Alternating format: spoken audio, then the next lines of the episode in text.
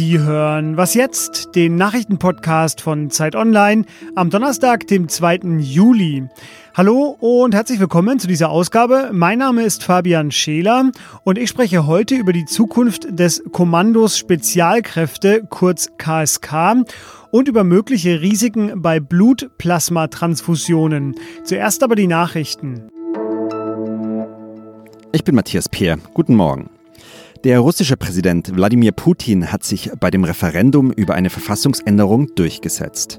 Mehr als drei Viertel der Wähler haben der von ihm gewünschten Reform zugestimmt.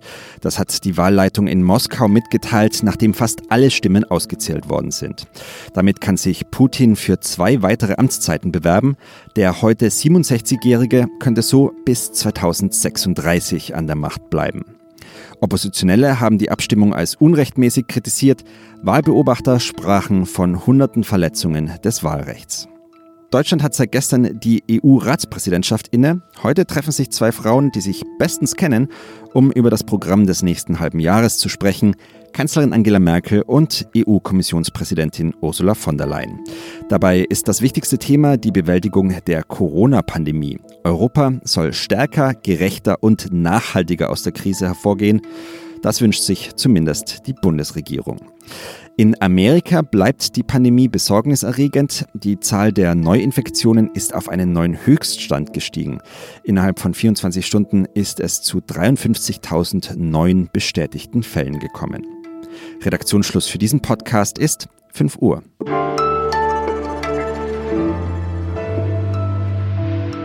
In Kalf im Schwarzwald residieren Deutschlands Elitesoldaten. Es ist die Heimat des Kommando Spezialkräfte und dorthin richten sich derzeit viele Blicke. Immer wieder gerieten Soldaten des KSK wegen rechtsextremer Tendenzen ins Blickfeld. Und nun verkündete Verteidigungsministerin Annegret Kramp-Karrenbauer das Ergebnis. Neben weiteren Maßnahmen, die hier im Podcast ja auch schon Thema waren, wird sie vor allem eine Kompanie des KSK auflösen und und die Ausbildung reformieren. Die Zukunft des KSK steht auf dem Spiel und bei mir ist Thomas Wiegold. Er ist Autor für Zeit Online und auch Autor des Blogs Augen geradeaus. Hallo Thomas. Hallo und Podcaster bin ich auch noch. Genau, dazu würde ich gleich noch kommen. Ähm, Thomas, wer nicht Teil der Lösung ist, der ist Teil des Problems. Mit diesem sehr markanten Satz lässt sich die Ministerin zitieren. Äh, wie einschneidend sind denn jetzt Ihre getroffenen Maßnahmen? Nun, die Maßnahmen zielen erstmal darauf ab, aus diesem Verband die Leute rauszubekommen, die eigentlich so einen Kern einer rechtsextremen Gruppierung gebildet haben in den vergangenen Jahren. Die ist ja im, im Visier auch der Bundeswehr internen Ermittler seit April 2017. Da gab es eine Abschiedsfeier für einen Kompaniechef, die vorsichtig gesagt aus dem Ruder lief, wo Hitlergruß gezeigt wurde, wo es andere merkwürdige Dinge gab. Und ähm, bei dem Versuch, das aufzuklären, sind die Ermittler nicht richtig weitergekommen. Das war die viel zitierte Mauer des Schweigens. Das hat sich ein bisschen gebessert. Es sind Leute, aus dieser Truppe und auch aus der Bundeswehr entfernt worden. Trotzdem kulminierte das im Mai als bei einem Oberstabsfeldwebel aus diesem Kommando das Privatgelände in Sachsen durchsucht wurde und da fand man dann Waffen, Munition, Sprengstoff. Munition und Sprengstoff zum großen Teil, wenn nicht alles aus Bundeswehrbeständen. Das war, glaube ich, dann der auslösende Punkt, warum die Ministerin gesagt hat, jetzt müssen wir was tun. Sie hat diese Arbeitsgruppe unter dem Generalinspekteur eingesetzt und diese Maßnahmen, die jetzt auf zwei Dinge abzielen sollen. Zum einen die erkannten Rechtsextremisten rauskriegen aus diesem Eliteverband. Und das Zweite, das ist, glaube ich, genauso wichtig, diesen abgeschotteten Verband, der sitzt ja in Kalf im Schwarzwald alleine, ohne andere Bundeswehreinheiten, schottet sich nicht nur gegenüber der Öffentlichkeit, sondern auch gegenüber der Bundeswehr sehr stark ab. Diesen Verband zu öffnen, dafür einen Austausch zu sorgen, damit nicht wieder so ein Biotop entsteht, wo rechtsextreme Gruppierungen unerkannt überhaupt erst aufblühen können. Jetzt sagst du Biotop. Ein junger Hauptmann hatte äh, Kram Karrenbauer ja auch geschrieben und hatte da von einer äh, toxischen Verbandskultur gesprochen. Warum ist denn das KSK gerade das KSK anfällig für solche Tendenzen? Nun, das Problem ist bei Spezialkräften, äh, so ziemlich alles, was die tun, unterliegt der Geheimhaltung. Das hat operative Gründe, die übrigens jetzt die Ministerin und auch der Generalinspekteur ein bisschen lockern, ein bisschen aufbrechen. Aber das führt natürlich auch zu so einem Elite-Denken, zu einem Wir sind die Kings-Denken. Das heißt, äh, diese militärisch und sicherheitstechnisch gebotene Abschottung schlägt dann um in uns kann ja keiner, wir machen, was wir wollen. Und das ist die Gefahr. Das ist nicht nur beim KSK so, das gilt generell für sehr homogene Gruppen, die sich nach außen hin abschotten, die nur im eigenen Saft schmoren. Und das muss aufgebrochen werden. Das ist, glaube ich, der ganz wesentliche Punkt. Und das geht auch über diese rechtsextremistischen Vorfälle hinaus. Die Ministerin sagte auch noch jetzt äh, am Mittwoch, das KSK bekomme jetzt die Zeit, den Reset-Knopf zu drücken. Wie geht es denn weiter? Die Bundeswehr braucht ja auch weiterhin Elitesoldaten. Dieser Verband soll erstmal so bestehen bleiben. Äh, die eine Kompanie, die zweite, sogenannte zweite Kommandokompanie wird aufgelöst und äh, da, das hat die Ministerin auch deutlich gemacht, wird man sehr genau hingucken, wer wird aus diesem Verband entfernt und wer bleibt im KSK und geht dann in eine andere Kommandokompanie.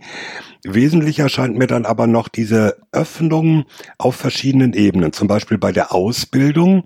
Die wird es natürlich auch weiterhin in Kalf geben, aber der Verband macht sie eben nicht mehr nur noch in Eigenregie, sondern die normale Ausbildungsorganisation des Heeres, die ja auch andere Soldaten ausbildet oder andere Spezialkräfte, die es bei der Marine gibt, die werden damit einbezogen. Es geht einfach darum, äh, ja, frischen Winter reinzubringen, eine Öffnung und als weiterer wesentlicher Punkt, es sollen nicht mehr Soldaten über Jahre oder sogar Jahrzehnte nur noch in diesem Kommandodienst tun. Da muss ein Wechsel stattfinden. Da kommen dann Offiziere, aber auch Feldwebel aus anderen Einheiten oder gehen aus dem KSK wieder in andere Einheiten des Heeres. Also frischer Wind rein, Durchmischung rein, damit es eben nicht ein äh, in sich geschlossener Verband wie bisher bleibt. Das war Thomas Wiegold, sicherheitspolitischer Experte und Autor für Zeit Online und unter anderem auch selber, er hat es selber schon gesagt, Host eines Podcasts, der sich mit Sicherheitspolitik beschäftigt. Der heißt Sicherheitshalber, den höre ich auch ab und zu mal rein, kann ich empfehlen und vielen Dank dir, Thomas. Gerne und öfter reinhören.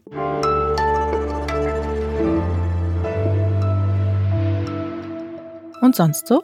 Leider ist das Ganze hier ja ein Podcast. Ich kann also den Geruch von frisch gebackenem Brot jetzt nicht mit Ihnen teilen. Sie wissen aber sofort, was ich meine. Oder dieses leicht teigige, minimal süßliche, aber auf jeden Fall süchtig machende. Genau das. Ich kenne es jedenfalls, weil ich selber Brot backe, zugegeben ganz selten mal. Meine Oma, die hat das noch richtig gemacht, jede Woche in so einem Dorfbackhaus auf Steinen. Ich habe als Kind immer mitgeholfen und habe auch nie wieder besseres Brot gegessen. Leider backt sie nicht mehr. Jedenfalls widmet sich ab heute ein Dokufilm genau diesem Thema. Er heißt, dem Thema angemessen, Brot. Harald Friedl ist der Regisseur, Trailer ist in den Show Notes und mich finden Sie jetzt im Kinosessel mit einem frischen Stück Frankenleib. Mmh.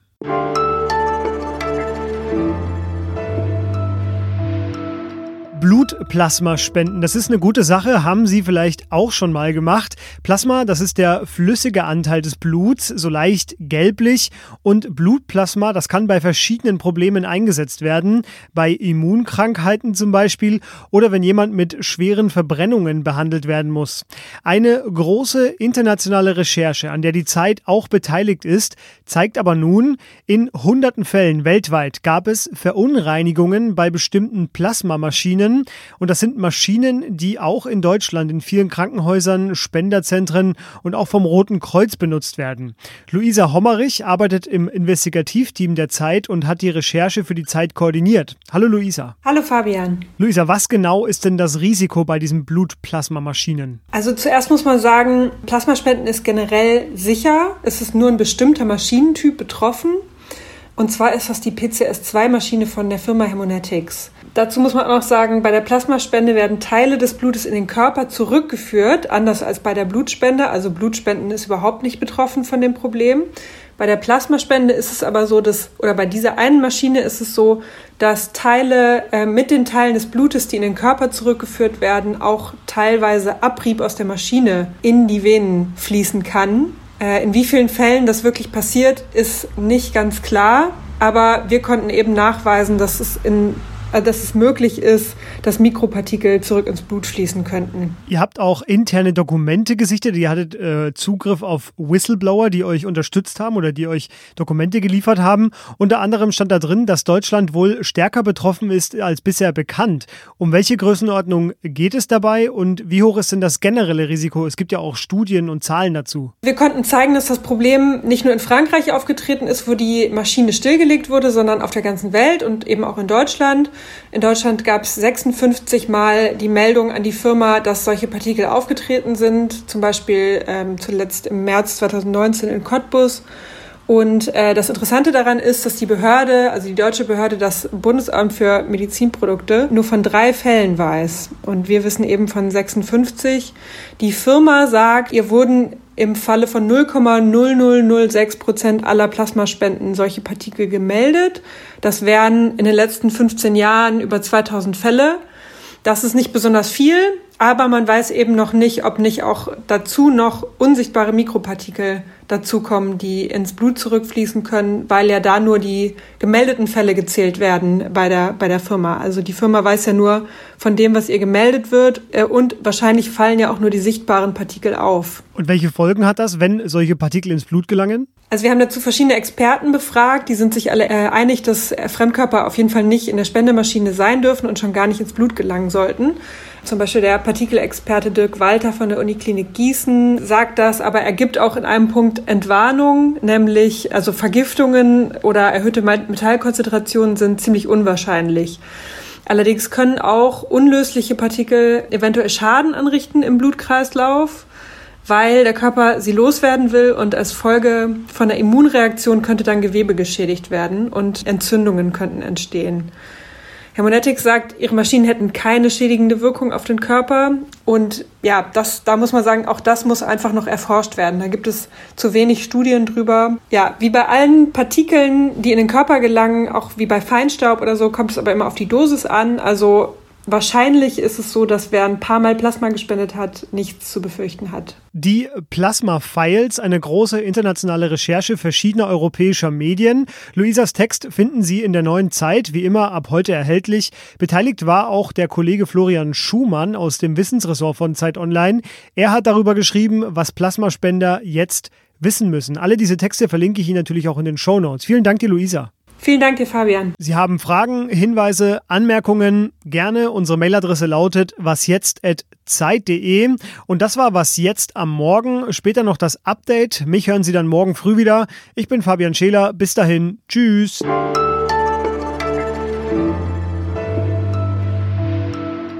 Luisa, hast du selber mal Plasma gespendet? Nee, wollte ich aber demnächst mal machen, tatsächlich. Ich würde dann gucken, äh, welche Maschinen da verwendet werden und dann ähm, würde ich trotzdem Plasma spenden gehen. Es ist einfach eine wichtige Sache.